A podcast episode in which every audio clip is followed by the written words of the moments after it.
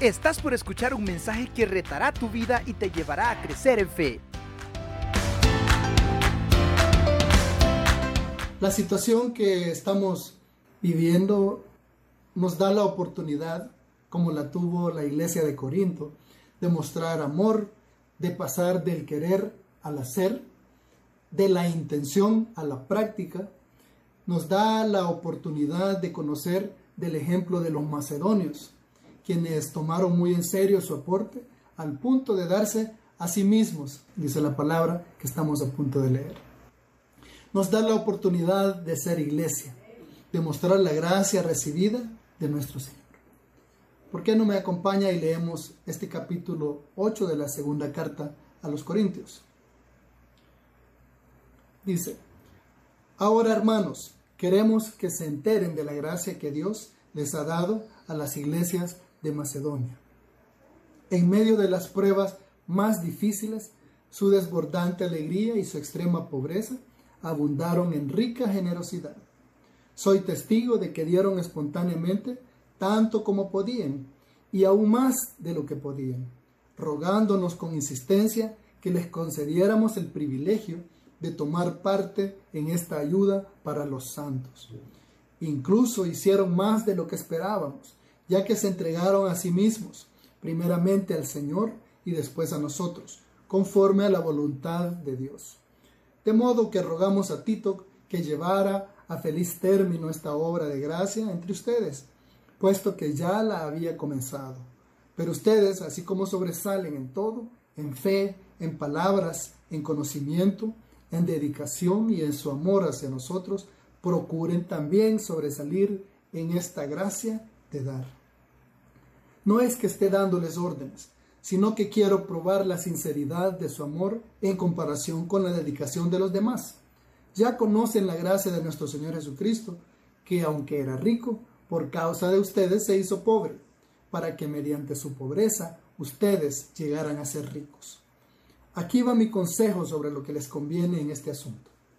El año pasado ustedes fueron los primeros, no solo en dar, sino también en querer hacerlo lleven ahora a feliz término la obra, para que, según sus posibilidades, cumplan con lo que de buena gana propusieron. Porque si uno lo hace de buena voluntad, lo que da es bien recibido según lo que tiene, y no según lo que no tiene. No se trata de que otros encuentren alivio mientras que ustedes sufren escasez. Es más bien cuestión de igualdad. En las circunstancias actuales, la abundancia de ustedes suplirá lo que ellos necesitan, para que a su vez la abundancia de ellos supla lo que ustedes necesitan. Así habrá igualdad. Como está escrito, ni al que recogió mucho le sobraba, ni al que recogió poco le faltaba. Gracias a Dios que puso en el corazón de Tito la misma preocupación que yo tengo por ustedes. De hecho, cuando accedió a nuestra petición de ir a verlos, lo hizo con mucho entusiasmo y por su propia voluntad. Junto con él les enviamos al hermano que se ha ganado el reconocimiento de todas las iglesias por los servicios prestados al Evangelio. Además, las iglesias lo escogieron para que nos acompañe cuando llevemos la ofrenda, la cual administramos para honrar al Señor y demostrar nuestro ardiente deseo de servir. Queremos evitar cualquier crítica sobre la forma en que administramos este generoso donativo, porque procuramos hacer lo correcto, no solo delante del Señor, sino también delante de los demás. Interesante eh, esta situación que se ha presentado, interesante la intención de los corintios de ayudar, de ser los primeros en quererlo hacer, interesante como los macedonios, eh, aunque no fueron los de la idea, se ofrecen para hacer más aún de lo que supuestamente podían o dar más de lo que tenían. Todo este capítulo es una carta de exhortación y ánimo a la iglesia de Corinto eh, para que participe en la colecta para bendecir a los cristianos judíos y arameos de Jerusalén, quienes pasaban por una situación de hambre y pobreza extrema en este momento. Los hermanos de Corinto, habiendo generado esta idea, parecían ahora estar como dudando de su participación y retrasando esta bendición. Pablo les anima a través de, esta carta a que no den un paso atrás. Envía y respalda a Tito nuevamente, así como eh, pone de ejemplo de fe y amor a la iglesia de Macedonia, una comunidad mucho más pobre que las comunidades de Corinto. El apóstol aborda elementos de mucha importancia para la identidad de una iglesia. Su insistencia en el tema financiero nos aclara y deja una lección a las iglesias de hoy, a, las iglesias del siglo XXI. Pone en orden la perspectiva y la naturaleza de la participación de los creyentes eh, en diversos escenarios de la vida eclesial y lo hace con toda propiedad y moral, ya que desde los inicios de su vida a los pies de Cristo, Él ha practicado, defendido y enseñado la participación material como una doctrina fundamental de la fe cristiana. Eh, es fácil, es fácil para la iglesia hoy en día, así como lo fue para, para la iglesia del primer siglo, eh, como, como las de Corinto, perderse en la perspectiva de la sociedad dentro de la cual se mueve, o sea, en la forma de pensar, en su cosmovisión. Al caer en ese error, la iglesia puede desviar toda su atención a temas internos de la estructura, a la defensa de doctrinas, y puede llegar a tener una visión eh, miope de lo que le rodea. Se puede perder en sí misma, en su individualidad, y dejar pasar la oportunidad de ser usada, dándose a sí mismo, como lo hicieron los de Macedonia, eh, para con los de afuera. En este pasaje, a partir de lo que pudieran ser razones denominacionales quizás, ya que había gran diferencia entre la doctrina y el pensar de la iglesia eh, allá en Jerusalén, ya que eran cristianos este, judíos, este, y podría haber temores también relacionados a su situación económica. Los corintios han venido dilatando esta recolección de una ofrenda que sería de mucha ayuda para los hermanos allá en Jerusalén. Ni Timoteo ni Tito en su primer intento han podido agilizar el proceso eh, para completar esta ayuda tan necesaria. Pablo interviene respaldando el esfuerzo de este viaje de Tito, haciendo uso de la enseñanza recibida, del ejemplo de otras iglesias y el sacrificio de nuestro Señor Jesucristo. La palabra gracia que encontramos aquí, caris en el griego, eh, significa bondad y favor hacia alguien. Frecuentemente tiene el enfoque de beneficiar y por extensión también es un regalo, una oportunidad, digamos, beneficiosa. Para animar a la iglesia, Pablo hace mención de al menos tres características de esta gracia de dar que él llama generosidad. Es un regalo recibido de Dios para comenzar. Es la muestra de una fe sincera y real y es además nuestra riqueza que hemos adquirido en Cristo Jesús. Dice Pablo, comenzando eh, el tema de esta generosidad que él está predicando y con la que está exhortando eh, a los corintios por esa gracia que ha sido dada a ellos, así como a los macedonios que en primer lugar la generosidad ha sido un regalo de Dios para ser usada aún en medio de la prueba, aún en medio de la tribulación. Esta generosidad a la que hace mención el apóstol va más allá de esa paga justa que es pues correcto, muy bueno, o esa paga pactada, ese salario acordado, va más allá de la donación, de participar en una colecta, ya sea por hábito, religión, por compromiso. Y esto también, también es muy bueno, es muy bueno participar en estas cosas por cualquiera de esas razones. Siempre va a beneficiar a alguien que lo está necesitando. Eh, esta generosidad nace del Espíritu, el cual genera una convicción en nosotros de hacerlo. Dice el versículo 3, soy testigo de que dieron espontáneamente tanto como podían y aún más de lo que podían, rogándonos con insistencia que les concediéramos el privilegio de tomar parte en esta ayuda para los santos. Por cierto, gracias por estar pendiente de nosotros los pastores y nuestras familias y cuidarnos. Aun cuando no nos encontramos en ninguna situación extrema, sabemos y sentimos y podemos este, percibir y experimentar su amor y cuidado por nosotros. Gracias por eso. Por favor, seamos así con todos los que podamos. Sean así entre ustedes también. Esta generosidad proveniente del Espíritu ha sido preparada y dada a cada uno de nosotros precisamente para estos, para estos tiempos de incertidumbre y necesidad. Para esto nos hemos preparado. La iglesia perseguida es hoy la iglesia restringida, con limitantes, necesitada de enseñanza, provisión y amor. Ya que como dice el apóstol acerca de los macedonios en el versículo en el versículo 2, en medio de las pruebas más difíciles, su desbordante alegría y su extrema pobreza abundaron en rica generosidad.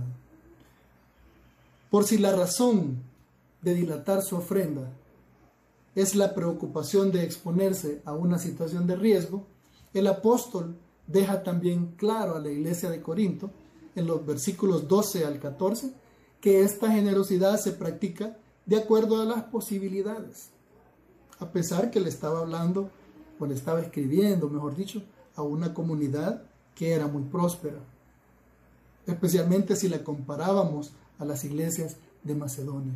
Y dicen estos, dicen estos versículos, porque si uno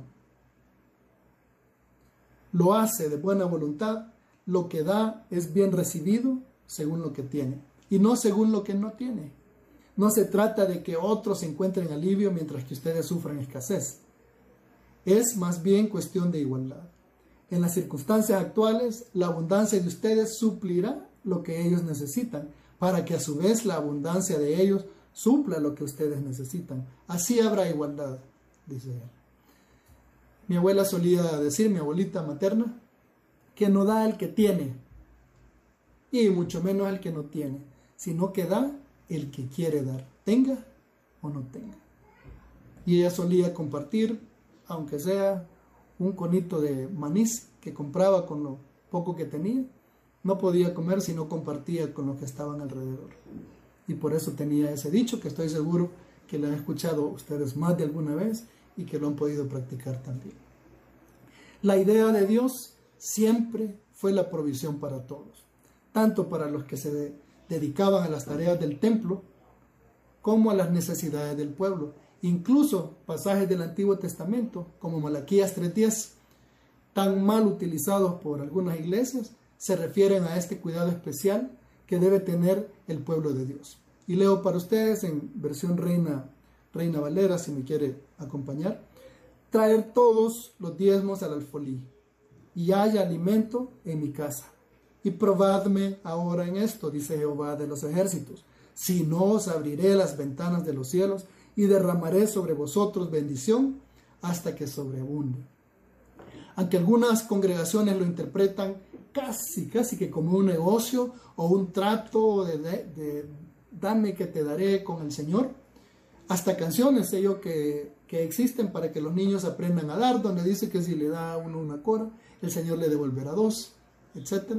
Eh, nunca la canté, pero me di cuenta de que existía en algunas iglesias.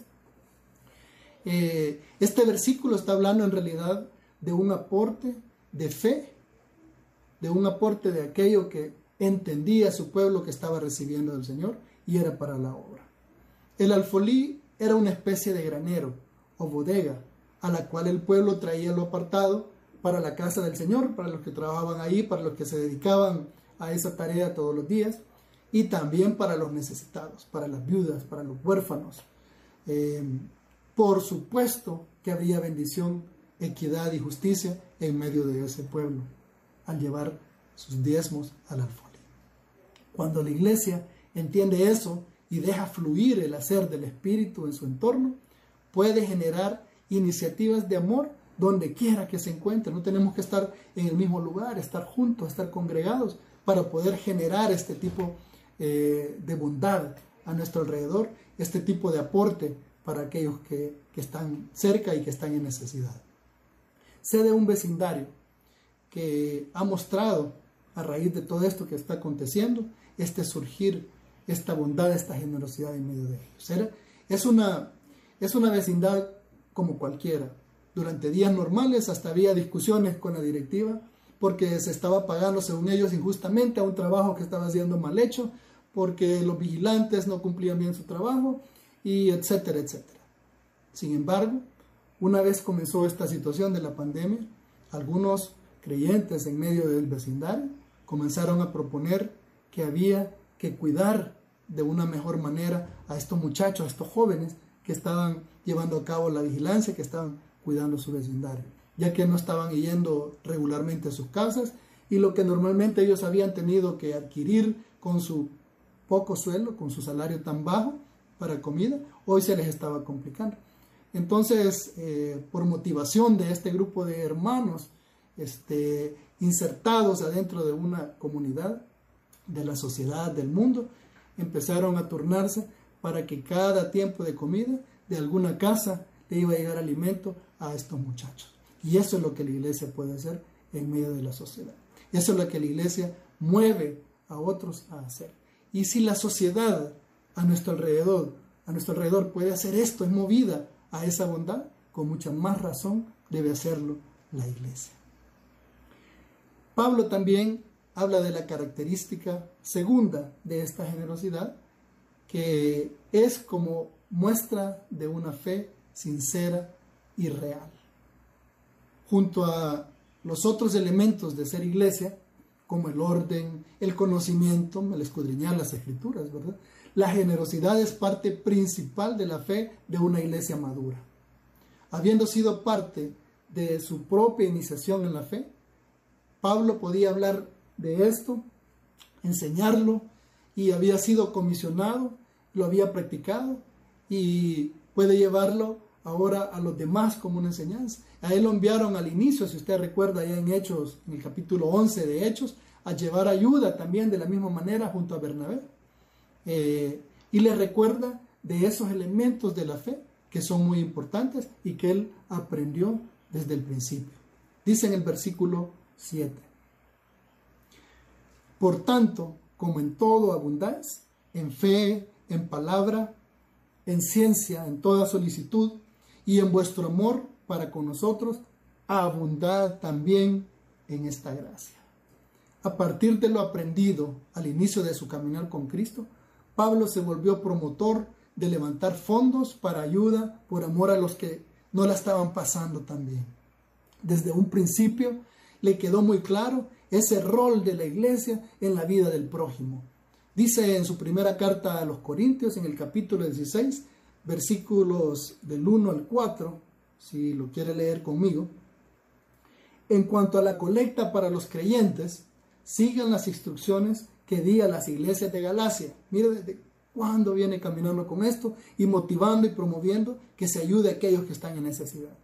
El primer día de la semana, cada uno de ustedes aparte y guarde algún dinero conforme a sus ingresos, para que no se tengan que hacer colectas cuando yo vaya. No quería que se confundiera nada, quería dedicarse a otras cosas, a motivar, a animar, a explicar las razones para esto. Luego, cuando llegue, daré cartas de presentación a los que ustedes hayan aprobado y los enviaré a Jerusalén con los donativos que hayan recogido.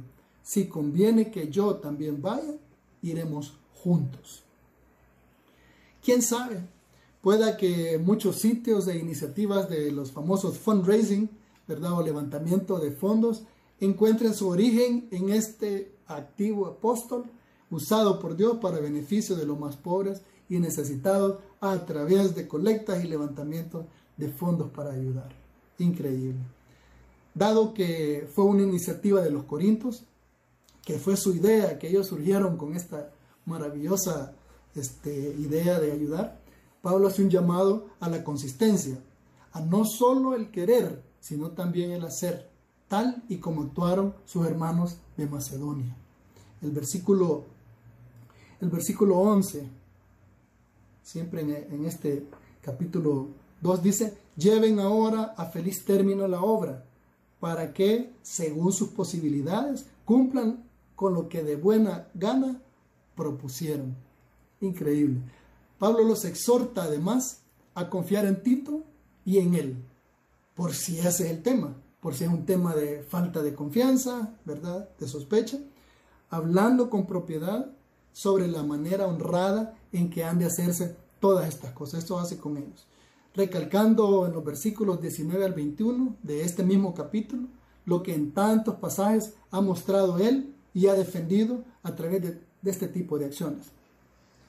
Eh, dice aquí del versículo 19 eh, en adelante, además, las iglesias lo escogieron para que nos acompañe cuando llevemos a la ofrenda, la cual administramos para honrar al Señor y demostrar nuestro ardiente deseo de servir.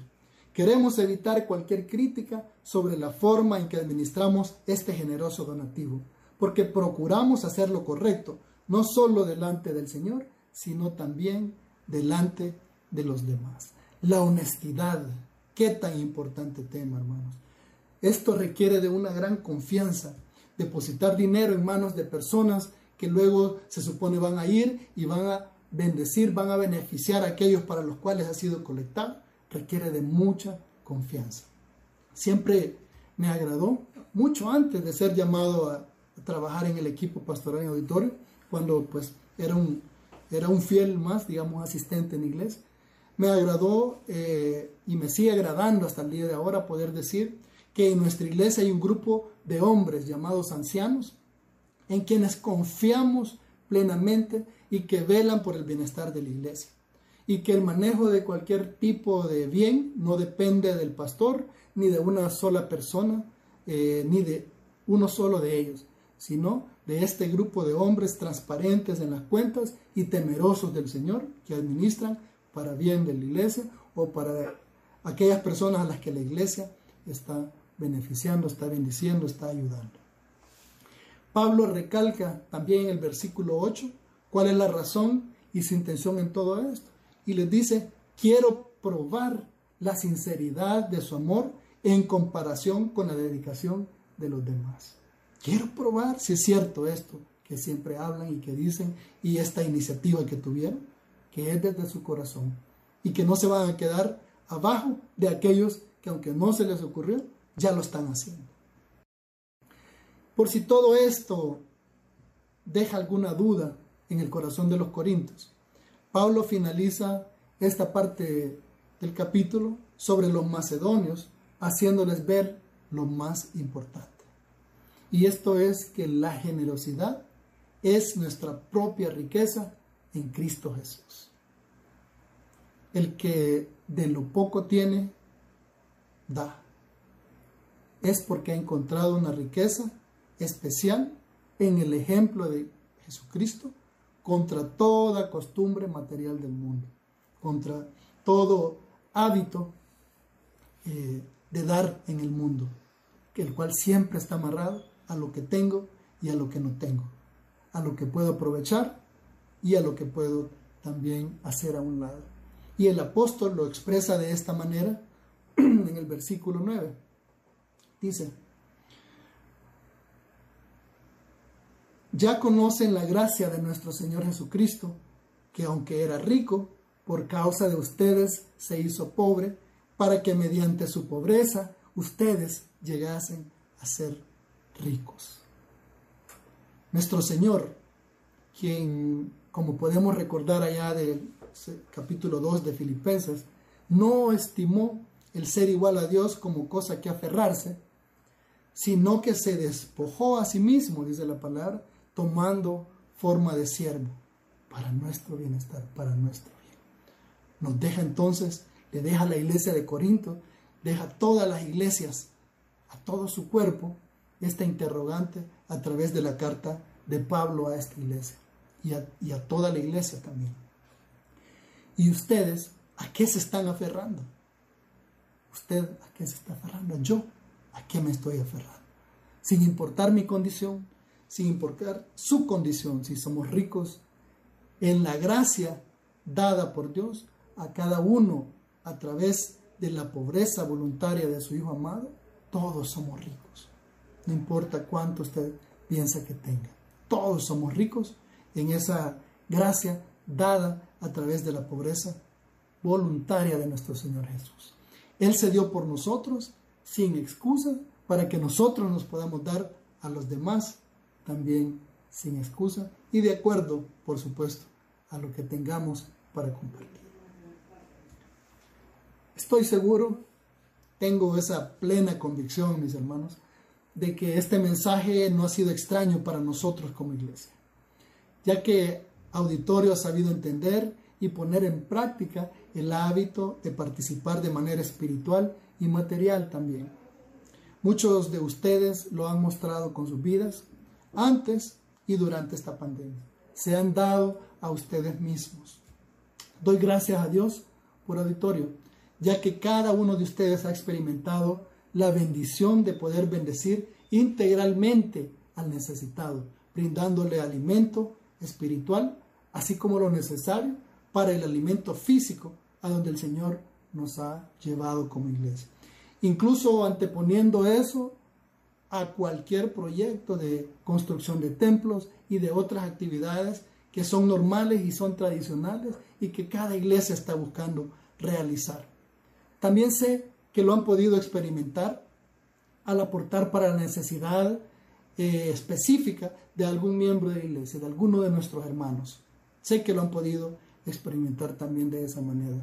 Eh, sé que han participado más allá de sus fuerzas y lo han hecho de una manera muy amorosa y lo han hecho de una manera muy genuina, ¿verdad? Todas aquellas veces que hemos podido experimentar en la iglesia el habernos bolseado en buen salvadoreño para ayudar tanto en nuestros cultos como en diversos grupos pequeños. Sé que lo ha practicado más de alguna vez en alguno de estos ambientes. Gracias por eso.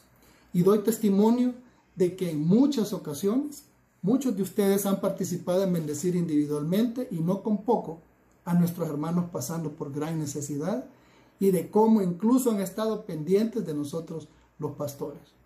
De igual forma puedo dar testimonio como el ejemplo de los, de los macedonios, de que cada uno de mis hermanos ancianos, así como nosotros, sus pastores, hemos participado en diversas oportunidades, en diversas ocasiones, para beneficio de muchos de ustedes, sin llevarlo ante la congregación ni hacerlo del conocimiento de ella. Sigámoslo haciendo, hermanos. Aprovechemos cada oportunidad de acuerdo a nuestras posibilidades. Y si es usted quien necesita ayuda en estos tiempos difíciles, por favor háganoslo saber para que sus hermanos, su iglesia, su familia, tengamos la oportunidad también de ayudarle. Les bendigo en el nombre de nuestro Señor Jesucristo y que su amor, su gracia, su generosidad esté activa en cada uno de nosotros. ¿Estás listo para más? Acompáñanos presencialmente los miércoles a las 7 de la noche y domingos desde las 10 de la mañana. Somos Auditorio Cristiano.